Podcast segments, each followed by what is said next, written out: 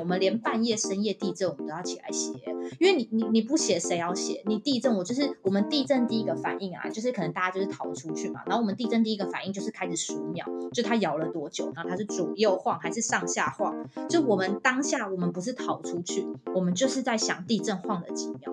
然后有没有余震，然后你你真的没有时间逃出去。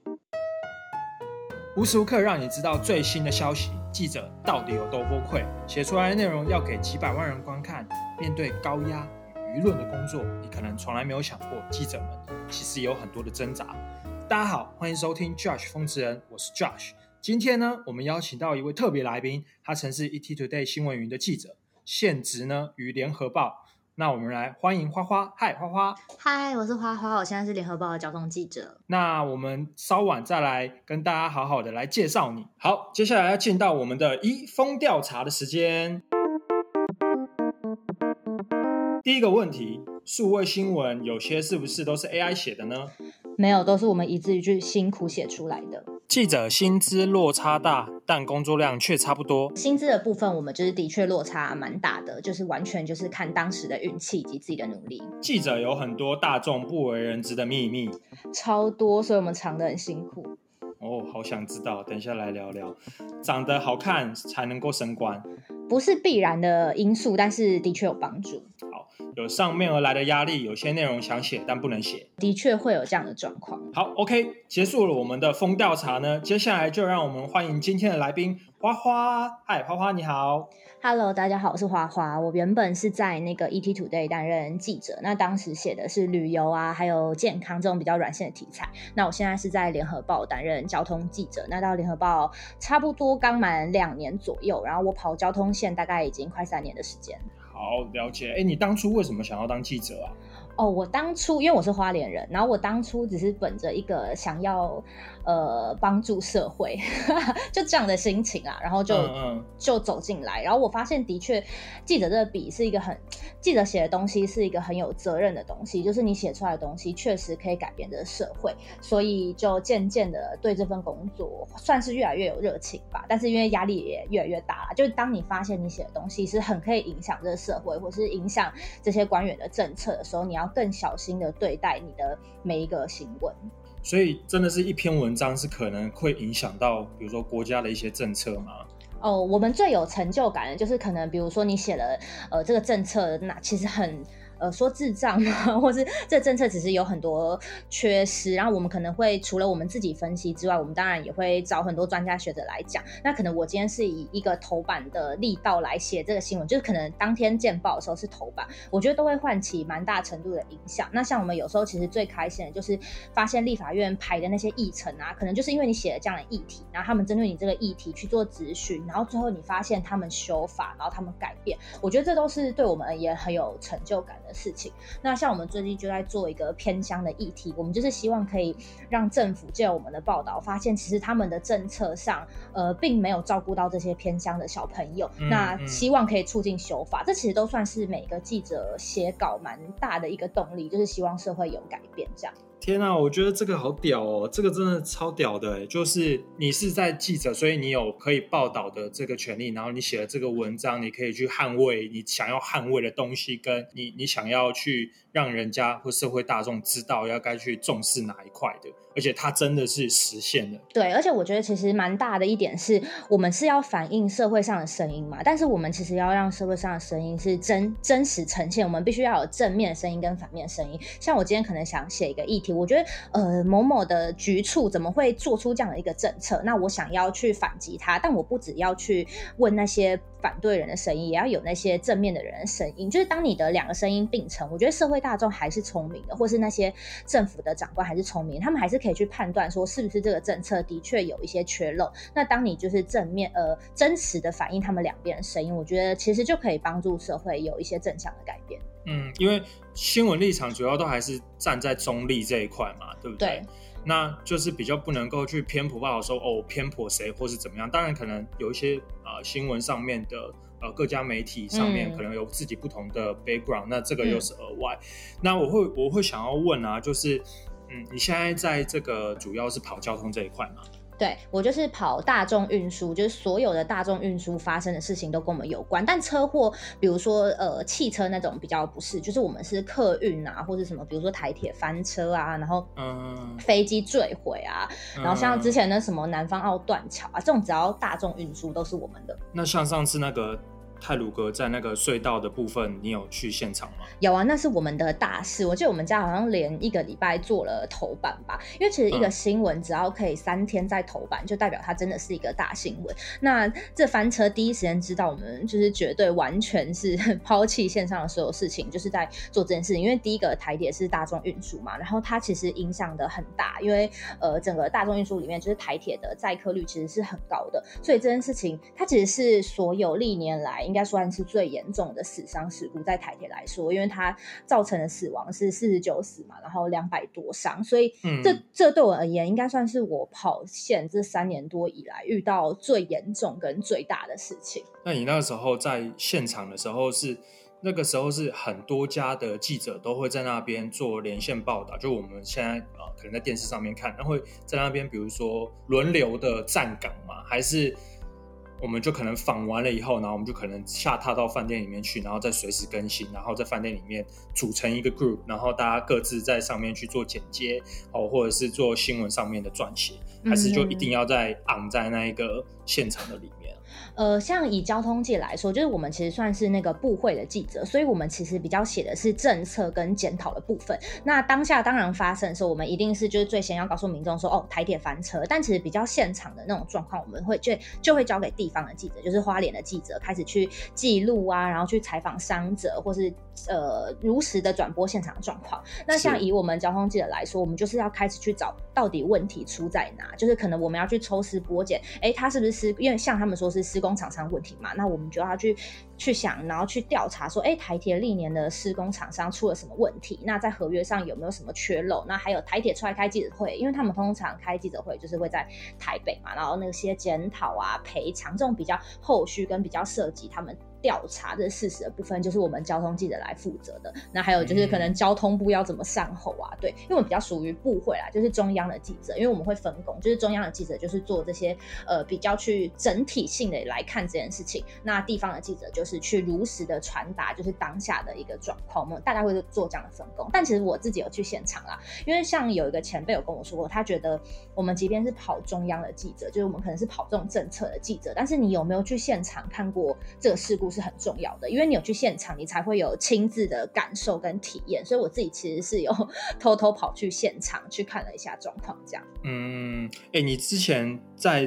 既然你在交通这一块嘛，那你会不会有很多的像可能啊，我们电视上很常看到的，啊会有一些呃自己的一些县名，比如说啊，可能是在呃警察局啦，或者是在呃公家机关啦这种单位里面，然后哎。可能提前要发布的时候，就先告诉说，哎，我们可能之后要发布这个，会有这种状况吗？我们一定会有，比如说可能就是会一些呃铁道迷啊，就比如说，因为我主要是跑铁路跟航空的，所以一定会有一些可能铁道迷或是铁道的基层，因为其实你要想，就是可能一个政策啊下来之后，呃，基层可能一定会收到讯息嘛，这时候你就要仰赖他们跟你说，哎，其实上面发了一个这样的政策，因为不是所有政策。呃，每个局处都会跟我们说，所以就可能这些基层会跟你说，哎，发了一个这个政策，或是他们觉得这个政策哪里不好，这其实平常就是要靠我们跟他们的一些关系跟累积啦，然后就是人脉的累积，那他们就会跟你说。那航空也是啊，可能就是会有一些机组员会跟你说啊，或是航空迷会跟你说，哎，坠机了什么的。因为像我们不会无时无刻看着飞机在干嘛，但是可能有些航空迷或是机组员，可能第一个本身是第一线，或是他们就是每天都在看那些飞机，那他可能看那。那个跑道的图或者那个航线图，就跟你说，哎，他好像偏离轨道嘞，或是他折返。有时候其实我们都很需要这种人跟我们说状况，我们才有办法去跟呃公司确认，或是跟局处确认说，哎，你们是不是真的发生事情？都要谢谢这些呃默默的线人。这样，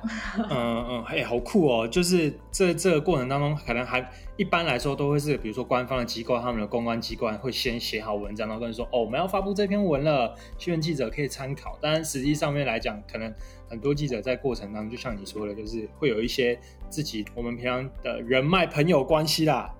然后去告诉你，提供这样子的一个预先提供这样子的一个。啊消息。对，那个比较就像是独家。那像你刚刚说的，或是公关发的，或是那种呃机关自己发的，就比较像是他们已经希望你们曝光的东西。但我们其实除了写这种大家都有的东西，呃，还需要去写一些别人没有的独家。这也是记者跑新闻的一些成就感来源啦，就是写一些别人没有的。那你自己你自己觉得你跑过最佳的独家是什么？最佳的独家，哎，这可以这可以讲吗？这可以讲吗？呃，我我呃，好，我我觉得我自己印象蛮深刻，就是因为刚刚我们有提到就是改变嘛，那我真的是就是因为疫情的期间，我不知道你们知不知道，就是台北车站的大厅，就是以前是大家都可以随意坐在地上的，然后因为疫情期间那个他们禁止群聚嘛，然后所以他们就暂时封起来，大家可以理解。可是我就听到里面的人跟我说，哎，他们打算就是永久关闭，然后那时候他们关闭的原因是有碍观瞻，因为他觉得那些义工坐在地上很难看，然后我那。那时候就觉得蛮生气的，那我就跟我长官说这件事，然后所以我们家就一直在调查这件事，那最后就爆爆出来了嘛，那当然舆论就是炸锅，因为那时候其实很多不管是交通部长啊、柯文哲啊，然后很多立委什么都有出来力挺，觉得人是平等的，我们不能。因为他们是哪一个种族，而不不要他们坐在地上，就是这是一件非常过分的事情。而且因为文化或是我们的整个人权价值应该是向前走的，就是如果我们禁止他们坐在地上，觉得有碍观瞻这件事情，那我们的整个文化是往后退的。所以那时候这件事情出来之后，我印象很深刻，是因为网友有发起坐爆北车的活动，然后他们真的就是因为你的这一篇报道，他们选择了某个周末，就是找了很多人坐在地上表达抗议，就是他们可能在地上野餐啊什么，就是希望。让政府知道，呃，不可以关起来。然后最后其实还蛮感人的，是因为呃，就像我说，就我们觉得最有意义，就是可能立法院有讨论这件事情，就很多立委咨询的时候都有提到这件事情。那林佳龙也有，就那时候交通部长也有公开的力挺，说他们觉得不可以这样关起来。所以最后台铁，我觉得台铁也很棒的是，他们有听进大家意见，然后最后是他们除了开放大厅之外，然后他们在。大厅的地上贴了那个微笑的贴纸，然后而且是各国语言的微笑，那象征多元的开放跟包容。那所以最后那个场域又回归给大家，我觉得这是算是我觉得印象很深刻的事情，因为你真的让这个社会有所改变，而且是很明显的改变。你现在站在那个大厅，然后你会看看到那个大厅因为你的报道而开启，我觉得是蛮有成就感的事情。就是就以后可能一直跟我的孙子说吧，就说呃以前这阿妈弄的这样之类的。哎，我现在听完。我都起鸡皮疙瘩哎！我这个是你们是台湾的正义力量代表，但没有那时候其实压力很大，因为那时候很多人会骂你，因为其实这件事情有正反声音，有些人希望开放，但其实开放的人说真的没有那么的多，因为其实我觉得人都是自私的，因为他们会觉得呃那些人坐在那里，然后会妨碍那些正呃行经的路线，但其实你真的会。因为他们坐在那里就不经过嘛，我觉得其实大家都可以去思考，可是每个人可能都会先想到自己的利益，所以这时候你就要跳出来，然后想办法帮他们找到解放。对我觉得那时候印象蛮深刻，因为还会有人私讯骂我，就是说你为什么要写这种报道，然后你为什么要让义工坐在那？可是当你相信你做这件事情是对的，即便可能会遇到很多的阻碍，就不管可能官员会想要呃试图不要你写的这么。呃，可能这么有攻击性，或是可能有一些呃不理性的民众，或是你也会听到很很多声音，你自己都会很质疑自己的时候，你更要坚信你当初写了这个是为了什么，因为你就是希望社会更好，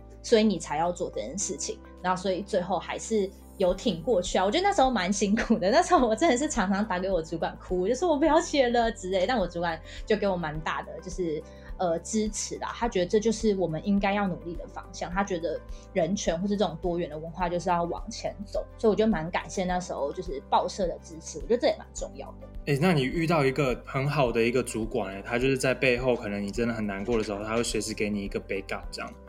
对，我觉得我主管是就是蛮感人的，就是他有很支持这件事，因为我当初要写这个，也是他告诉我说这件事情一定要好好的写，这议题一定要好好的发挥，因为我们写的这东西可以真的帮助到别人。对啊，嗯。就印象蛮深刻的，因为其实很多的可能站在主管的角度，有时候他不见得会有像你刚刚说的这样子的一个行为去帮助自己的属下，或是怎么样。可能反而有时候我听到的一些，就是像我自己也有一些朋友，他可能也是在呃业界，但不是可能不是报社，他就是算是线上的，就是 online 那种写新闻，也是新闻媒体。那他们可能也会有一些这样子的状况，但是不见得他的主管是应听的，所以。有一个站在前线跟你一起陪伴的陪伴你一起战斗的长官，我觉得真的蛮棒的。对，就是记者，你你是在第一线，你去挖掘好新闻嘛。但是如果没有主管、没有编辑在背后帮你们包装这个新闻，其实有时候呃也没有办法发挥它最大的影响力。因为那时候我记得很深刻，是因为我就跟我主管说我要做这一个题目，然后他就是帮我努力的包装到它是一个可以上头版的分量。因为你想要报道这件事情，你一个放在内页，就是你可能放在报纸翻好几页，跟你是。大家一拿到报纸，发现它就是头版，那个力道是差超多，所以那时候我主管就是还蛮努力的在帮我修正角度，让它就是是一个很完整的一套专题，然后最后就上头版。我觉得那时候才发挥了一个蛮大的影响力。对啊，就很谢谢他们的包装。你刚刚有讲到，就是可能你写完一篇初稿以后，然后你可能给啊你的啊你的主管或是长官们，然后去审阅，然后让他。帮你去包装，或是做成一系列的专题，你可不可以跟大家聊聊说，在你现在的这个工作的内容里面，你们是怎么去审阅，或是你们的这个文章稿子通常是要过什么样子的流程，最后才露出给大家看的？好，就因为其实大家以为就是报纸就是写报纸，其实没有，因为现在是网络的社会嘛，所以我们所有的新闻就是还是要以快、很准为优先。那我们一定是先写网络新闻，所以当发生一件事情的时候，我们一定是希望第一时间传达最正确跟最及时的讯息给读者嘛，所以我们就是先写网络新闻。那写完之后，像以我们。报社来说，就基本上报社啦都会有内勤，就是编辑来帮你看有没有错字啊，或是你写的地方有没有哪一些缺漏。比如说，哎，你今天骂某人，那他会希望你要去得到某人的回应，就是你不能一头自己骂的很开心。所以他们有点在背后帮你们做检查的动作，那他就会把新闻出去。那就是他如果都觉得 OK，然后他就会出去，然后民众就会看到这样。然后报纸的话。这是我们除了这种即时新闻，我们晚上的时候，大概下午到晚上，我们要需要把它再重新写过，变成是明天读者看到报纸的样子。因为你今天这个新闻已经跑了一整天，那你要想你明天要给读者看到什么新的东西。所以有时候其实，在报社的记者会比较辛苦的是，你不是只一直发当下发生了什么事，而是你要把它整个会诊，然后加一些新的进入或者新的角度，让隔天看到报纸的人会觉得，哎，他看到一个新的不一样的东西。这是我们的程序呢。那当然，你写报纸的内容的时候，也会经过可能编辑的修改啊，总编看过啊，副总编看过，或是长官看过才会出去。因为报纸你出去的东西是不能改的，不像网络新闻。好，我今天可能就算编辑帮我把这篇新闻出去，那我们发现有些地方写错了，或是呃可能受访者有改口，或是有错字，我们都可以再修正。可是报纸是基本上是没有办法改的，所以报纸的出去新闻这个状况会更加的谨慎。那我们每天就是一直重复网络新闻写报纸。然后网络新闻写报纸这样，然后你要一直转换你的想法啦，就还有那个角色这样，蛮辛苦的，我觉得。嗯，你这样子一天，你们平均如果像是你现在在单以你现在啦，在呃跑交通这个路线，然后做记者，那你现在可能平均上班的时间，或是你工作的时间大概是多长？还是二十四小时随时 on time？我觉得哦，我们一定是 uncle 的，但呃，就是看你有没有办法让自己真的休息。但我觉得记者很难的是，你要随时的掌握呃每一件事情发生的状况，然后还有这些大事。所以其实你一直都是在一个呃上班的状态，就是你一直都是，比如说我们手机会有很多新闻推播，所以我们一直都是看到新闻，然后发现是交通，或是啊台铁又怎么样了，高铁又怎么样了，或者什么呃飞机怎么了，我们就会马上进入那个新闻魂的感觉。我们就是会随时的。一定会看这些新闻。那呃，但我觉得比较好的一点是我们工作也比较弹性，就可能你今天比较线上哦，可能交通运输大家今天都很乖、很安全，就是 都没有事情。那我们今天可能就会比较闲，但我们就是忙的时候很忙，闲的时候很闲。那时间比较弹性，那我们没有一定要今天一定要发什么，或是我们今天一定要发到几折，但我们就是跟着每天的发生的事情，然后来做。撰写新闻的动作，所以我觉得蛮弹性啦，很难讲你每天上班多久，但必须说你真的是一直都在上班的状况。上班的状态里面，所以我以前如果真的想要休假，因为像我，我会觉得我可能一个礼拜放两天，那两天我不觉得我有真的休息到，因为你可能就是啊，你要想明天要写什么，或是就你隔天上班要写什么，或是你发生了大事，你不可能就是因为你在休假，你就不管现在这些所有事情的进度，因为一旦你不管你是隔呃你要上班的时候，你就会跟不上，所以你一定是一直掌握这个每个事情这样，然后所以我觉得真正休息之后，我以前就会很爱出。因为只有出国，你手机完全没讯号，所以你就是 不需要管这些事情。如果真的想放松，就走出国，不然我真的是觉得就都在那个状态。O M G O M G，当记者真的是要对这份工作无敌热爱。嗯，我觉得热情很重要，因为薪水又不是很高，所以热情就会真的很重要。这样，你做记者这一块，你的家人的想法，然后。或者是你感情上面的状况，或是你跟朋友上面的状况，可以跟我们聊一下。就是我觉得当记者，其实呃，因为我有因为当记者而跟朋友可能再也没有联络，就是因为呃，因为你记者状况是你随时发生事情，因为像我们交通线就是还要处理地震，就是所有的天气都是，或是突然政府发布了什么政策，或是突然车子怎么样了，突然之类，我们就是随时拿出电脑，即便你今天已经觉得你下班，就是你可能觉得哦七点多你的东西该写都写完，你下班，然后你跟朋友吃饭，然后你也跟朋友说哦我应该忙完了，那可能突然你。们烤肉烤到一半，然后你就拿出电脑开始写。但我觉得不是每个人都可以谅解你这样的工作形态。我就有因为这样，就我写写，我可能只花十分钟写，但我那十分钟我必须很聚精会神，就是在我写的东西里面。然后他就生气，后来翻脸走人哎，他就觉得我不尊重他这个朋友。但我觉得这就是你这个工作上很可能会面临的事情，或是你今天可能跟爸妈约好说哦，我们六七点吃饭，我可能八九点才到，真的很常有这样状况。因为你的职责就是传递讯息给大众知道。你没有办法，因为你正在约会，你正在约会而不写。对啊，所以其实难免会跟朋友或是家人有所争执，但我家人后来算蛮体谅的，因为我爸觉得就是我开始跑交通线之后，有他觉得我比较变比较聪明，因为他以前其实是不太能理解我要当记者这件事情的，他就是可能有存在一般人的印象，觉得记者就是钱赚的可能也没有很多啊，然后又白痴啊什么之类的。但他当当他开始发现报纸上或者有一些政策因为你而有改变的时候，我爸就开始对记者这份工作有变得比较尊重。这是我跑交通。交通线之后的改变，然后我跟他感情也变比较好，因为我们以前会一直因为我要当记者这件事情而有争执，争执，但他后来就是慢慢能体谅，所以我也希望身边的朋友，就是可能现在我就是也会想说，哎，我到底要不要跟他们约？就是我都会希望可能约假日，因为约平日真的太容易有突发事件，我们连半夜深夜地震我们都要起来写。因为你你你不写谁要写？你地震我就是我们地震第一个反应啊，就是可能大家就是逃出去嘛。然后我们地震第一个反应就是开始数秒，就它摇了多久，就可能数一秒、两秒、三秒、四秒，好，然后数到十五，然后我们就开始写几分，就我们先看哦，可能是四点三十二分地震，然后摇了十五秒，然后它是左右晃还是上下晃？就我们当下我们不是逃出去，我们就是在想地震晃了几秒，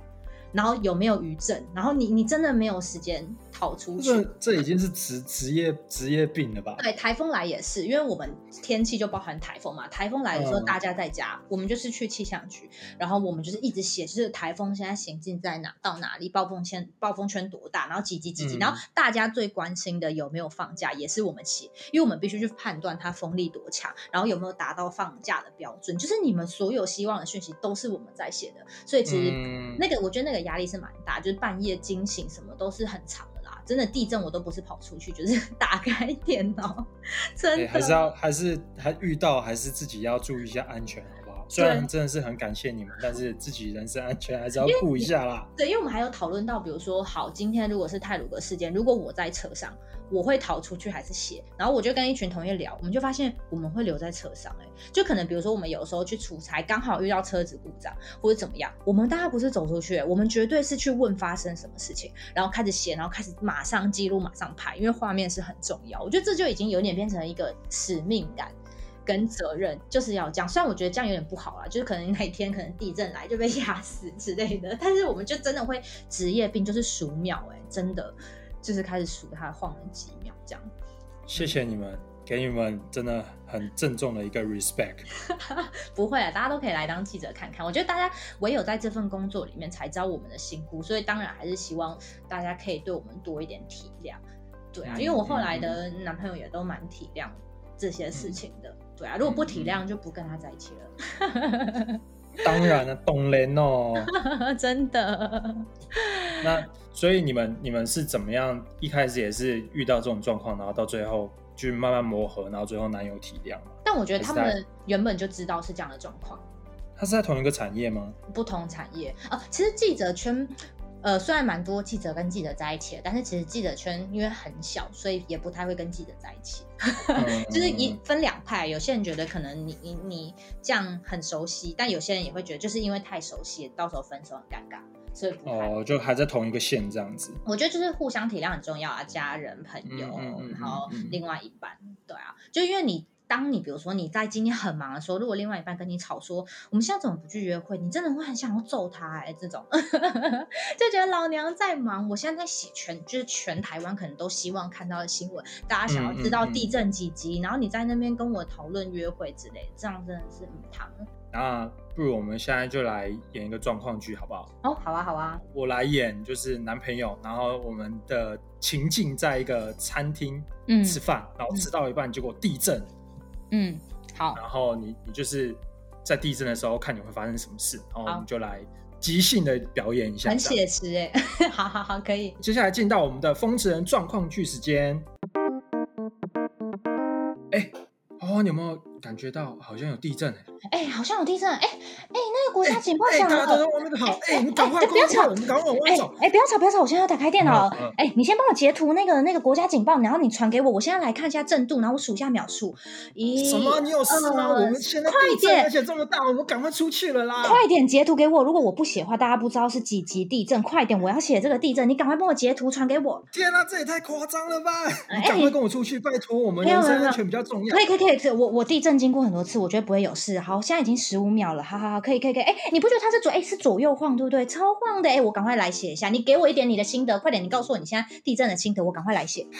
好吧，谁叫我交的女朋友是记者呢？会就跟你一起好了。现在我们数到几秒了？十六、十七、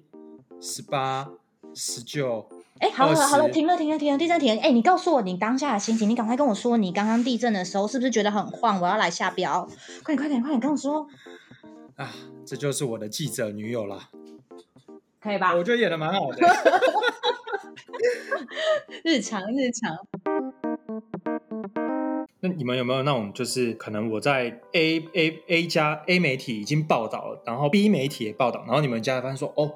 我现在现在才看到这个新闻，但我没报。然后隔一下子，长官又打来说：“哎，你为什么这个没有追到啊，或什么之类？就是有没有这种追新闻的压力？”会，就是比如说今天某家写了独家，那长官一定会希望你也去跟。如果是一个真的很大的新闻，所以我们除了本来例行可能记者会或是例行公关给你的东西，长官给呃就是政府官员释出的讯息之外，我们很重要也是要有自己的题目那。题目嘛，那但当然每个记者都希望有自己的独家，所以有时候可能 A 家会写独家，B 家写独家。那当他们写的东西我们发现，哎，真的不错，蛮有新闻价值的时候，我们就会去跟进。但其实我们长官更希望是，你除了去跟进这个新闻，你有没有有别于他不同的角度？因为如果你只是一直跟别人的新闻，你是没有意义的。就是你一个记者，你要有自己思考的角度，跟你希望去跳脱的东西。所以当然我们长官就说，哎，那你去找找看有没有别的角度，就是去发现。别这个是看这个事情别的一面，我觉得那会让这整个新闻更完整跟更有价值。就是不要被别家的独家牵着走，对啊，就是你要有自己的东西。嗯，就写出自己的可能别人看不到的论点或是观点，全重新诠释给观众这样。对，但我觉得其实大家算我们交通线都蛮呃，应该说因为有很多很资深、很厉害的记者，所以他们常常写出来的独家，我都觉得很不错，就会很想要跟他们学习。就是他们写出来之后，除了发现哎，原来这新闻可以这样呈现，或是原来哎，我怎么没有想到要去挖这件事情？就是从他们写的独家，你也会不断的去思考自己以后要怎么跑好新闻，然后写出跟他们不同的角度。我觉得互相学习也蛮重要的啦，就是跟其他媒体这样。刚刚我们有聊到，对不对？就是你现在在交通交通界，然后。嗯，你有没有遇过那一种可能来压新闻的？举个例子，可能是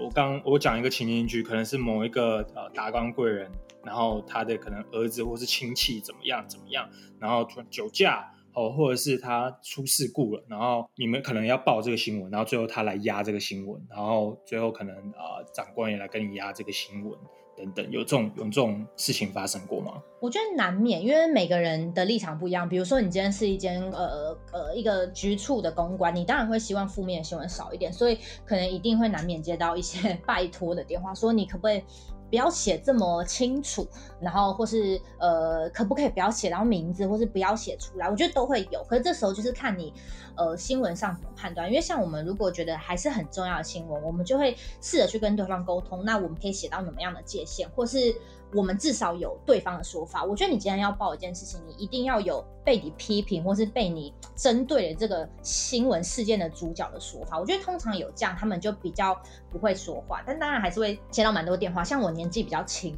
所以呃，很多真记者跟我说这是必经的过程。就是年纪轻的记者，他们就会有一些人打电话来说：“哎，姐姐，拜托你，就是或者哥哥，拜托你，可不可以不要写这条新闻？”这时候你就要让他们知道。呃，记者不应该分年纪轻重，就是我觉得大家看的就是你写新闻的专业，你要怎么样让他们没有话说，就是你都问的很完整，然后也有各方说法，我觉得基本上他们就不会太刁难你。但当然，如果希望你写更，比如说隐晦或是圆滑一点，就看你跟对方的交情，或是你要不要卖这个面子，我觉得这都是可以沟通的，但你要有所本。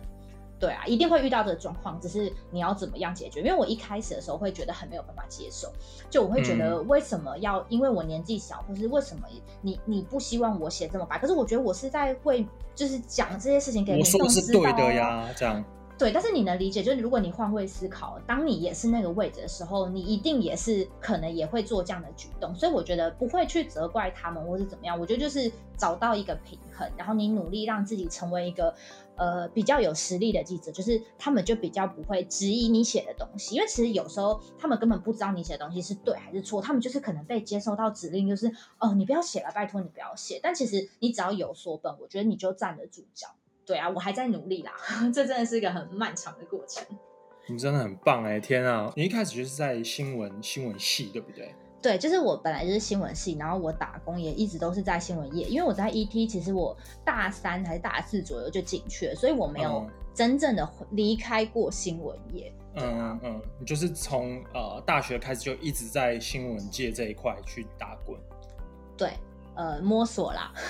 就是碰碰撞撞，我觉得真的每一个记者都是碰碰撞撞来的，就是没有那些前面，因为其实你刚开始跑新闻的时候，你会满腔热血，然后你会一直冲撞，你会一直想跑好新闻。但是其实跑新闻除了你很热情、很热血之外，有很多美美嘎嘎是你怎么样才不会得罪人？那你在访问的时候，你要怎么保护你的受访者？我觉得都是实战经验，而且你要有破呃碰撞或是挫折过，你才知道你怎么跑新闻。因为我一开始真的也是一直冲撞，我就觉得哦，我听到什么就是写，然后我就是相信他。可是因为其实每个人跟你说这件事情，他们背后可能都有一些利益，你要怎么去判断？然后你要怎么保护你的消息来源？你要怎么让这个新闻不会被撼动？跟你要怎么保护自己？我真的觉得这也是到我大概近半年、近一年，我才慢慢的比较知道要怎么拿捏那个分寸。不然你真的当记者不能只有一直冲而已。我觉得有很多后面需要比较收敛或是比较委婉的，都是。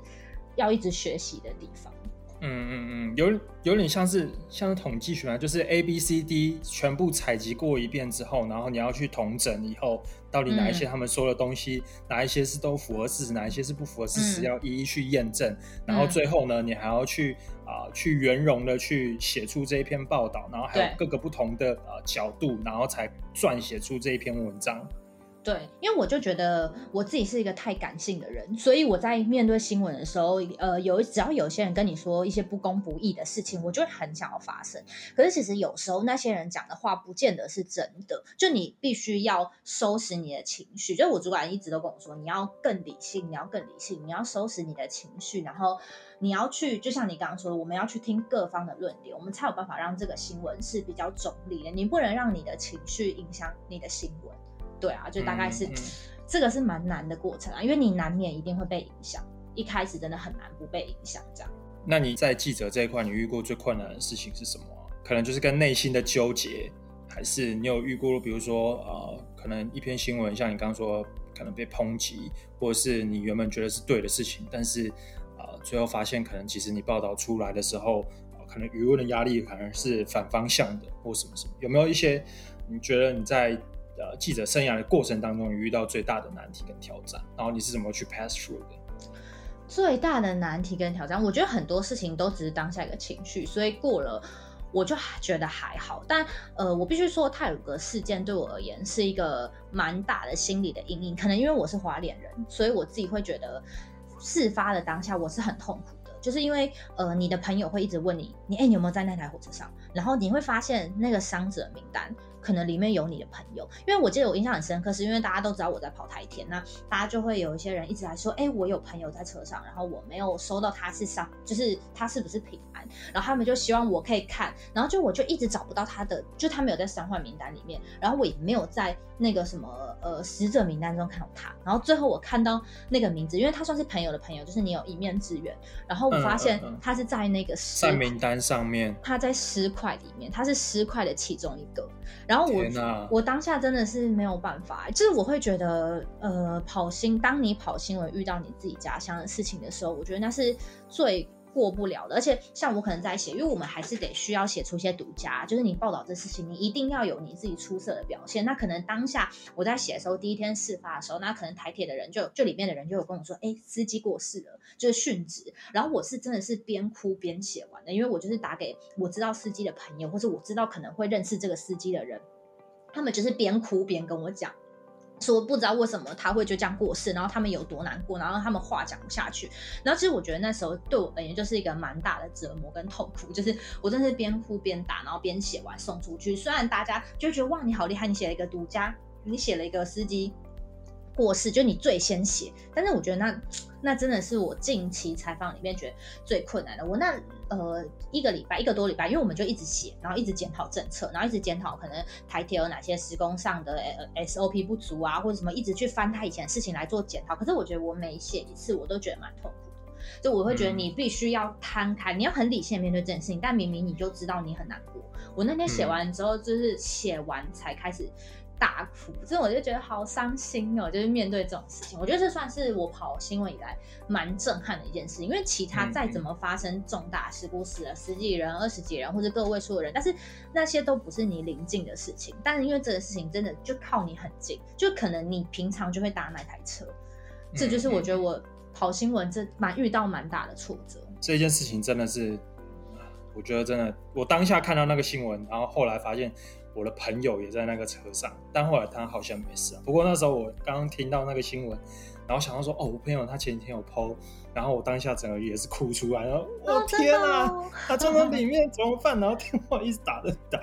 打不通，但后来好险，就是他就是有其他人去听到说，哦，原来这个人还在这样子，然后就。对，因为你还要看，因为我们还要负责后续调查，还有做一些就是一些状况的厘清。然后当你看到那些调查单位播放那个影片，就是他可能出了山洞，然后几秒之间他就撞上，然后一画面一片黑。哎，那个我看一遍之后，我不敢再看，因为我看一遍我就一直起鸡皮疙瘩，一直起鸡皮疙瘩，然后我就想，没有，我们还要还要算他。经过了几秒，从几秒开始进入山洞，几秒可能山就是出来，然后几秒撞上，然后它维持了几秒，然后车子从往哪里偏？因为我们必须去抽丝剥茧，就是我们再怎么难过，我们都必须如实呈现给观众知道，就给读者知道。所以当下你真的是每看一次，我都觉得很难过，但是你还是我就在那边数秒数，就觉得哦，我到底在干嘛？我还那边数秒数。对啊，现在想起来都是过程啊，但是当下其实。我觉得蛮辛苦，而且你看到其实有很多很努力的人，就可能比如说大家可能外界很常骂台铁，但我觉得台铁其实是一个很努力的单位。他们发生这件事情的时候，你会发现很多基层是很难过以及很挫折，因为他们也不知道为什么会发生这件事情。可是你又不得不去骂他们，因为就是可能长官或是报社会觉得你必须写些特稿，特稿就是类似评论，你必须去评论这整件事，告诉大家交通部做错了什么，台铁哪里不够谨慎。可是你在写的时候，你都是觉得很纠结，因为你知道他们有。努力想要顾好安全，可是最后还是发生了不幸的事情，对啊，我觉得这是我蛮挣扎的事情，对啊。啊，好，我们不要不要不要这么沉重了。刚刚一开始有讲到了，呃，可能天生自己如果是啊比较外向的，或是怎么样怎么样，文字能力、逻辑，或是文凭，哦，或是有没有一些先前实习经验等等，嗯，在进入这个记者圈的一个条件。有没有什么可以跟大家说一下？呃，我觉得除了要对这份工作很有热情跟很有责任心之外，我觉得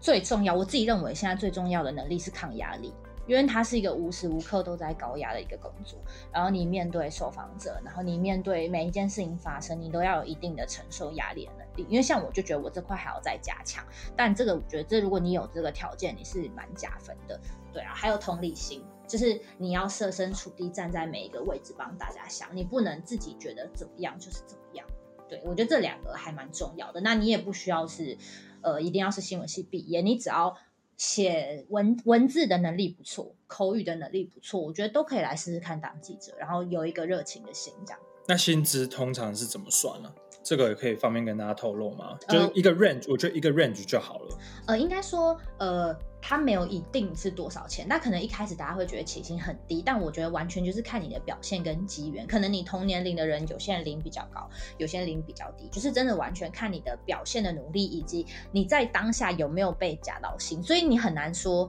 你是多少钱。有幸运有很可能努力很久的人，他就是领那样的钱，也有可能刚刚好遇到赏识他的人，然后薪水就比较高。所以我觉得你要把握每一次升迁还有跳槽的机会，因为我们通常加薪都是跳槽，就有人。挖你，如果你觉得不错，你就跳槽。所以你一定要表现的好，人家才会看到你，你才有办法争取更高的薪水。然后我觉得蛮重要一点是，你不要害怕在跳槽的时候谈条件的时候，觉得你自己年轻而让你的薪资很低。因为有些人会觉得，哈，我年轻，我领这样的薪水会不会太高？会不会狮子大开口？但当你有能力，我觉得你都可以去跟他们争取。因为你不争取，你怎么知道你没有办法拿到这样的薪水？我觉得一定要敢。敢争取。那如果他不给你用这样的薪水，或者给你用比较低的薪水来请你，那我觉得也没关系啊。我们可以有下一个机会。我觉得机会只要你准备好，一直都在。这样听起来是不是每一个文章其实对你们来讲，我觉得都非常重要？因为很重要。你你你不会知道说这一些赏识你的人，他看是看哪一篇文章，觉得你是真的是可以去被栽培，或是我想要招揽你。对，而且你一定要有自己的作品，就是你要有自己的独家。到你到下一个公司，不管是你自己挑人家挖你，还是你自己想要去那间公司，你都要拿得出来你觉得很引以为傲的题目，或是引起共鸣的。我觉得这蛮重要，你一定要累积，你不能每天只跟着别人的新闻，你不能每天都是在做那在写那些大家都有的东西，这样是我觉得不太会被看到。一定要努力的精进这一块，这样。这个跟年资会有关吗？年资哦，还是会有关啊。当然，我觉得以前的记者比较好，以前记者的薪水比较高，就他们那个年代就是哦，这个我有听说过，对，我有听他们的薪水可能就是可能他们努力好长一阵子，跟我们现在努力好长一阵子，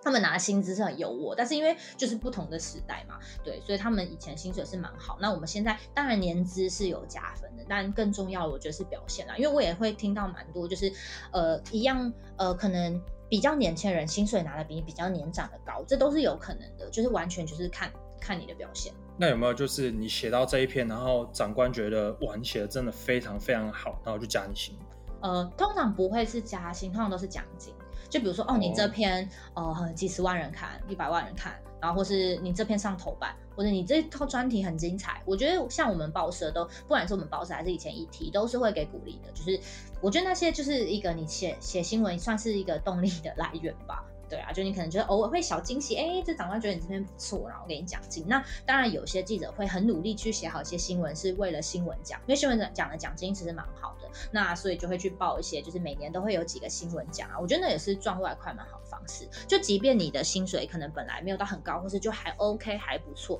但你可以借由你写了一些不错的新闻，然后你可能除了公司给你奖金，那你有又可以去报外面的一些新闻奖。我觉得这都是增添收入的一个方式。记者这条线，他对未来的出路会是什么？应该说其他的发展了。哦，如果你要一直当记者，你就是一辈子当记者，因为其实业界的人就是前辈都在说，如果你三十岁之后还是记者，你这辈子就是记者。可是你要考虑的事情很多，因为你以后可能有家庭，然后你有办法。一直这样 uncle 吗？就是你在跟照顾小孩的时候换尿布，你总不可能换到一半在那边发新闻吧？就是你有没有想要讲？我觉得这都是要思考的。因为记者，你除了一辈子当记者之外，要么你就是进内勤，或是你变成长官，然后这样一直上去，这是你要的嘛？因为你知道，其实很多当记者的人都不一定想当长官，因为长官就会有更多上面的压力。记者已经是算压力最少的，因为他就是写他想写的东西嘛，顶多有时候长官施压，或是一些人施压，但其实那些长官承受的压力更大。因为他可能是要扛着的报社的压力，或者是什么之类的，就看你有没有想要做这样。那如果你不想要一辈子当记者，那有些人可能就会去当公关，因为我们转公关是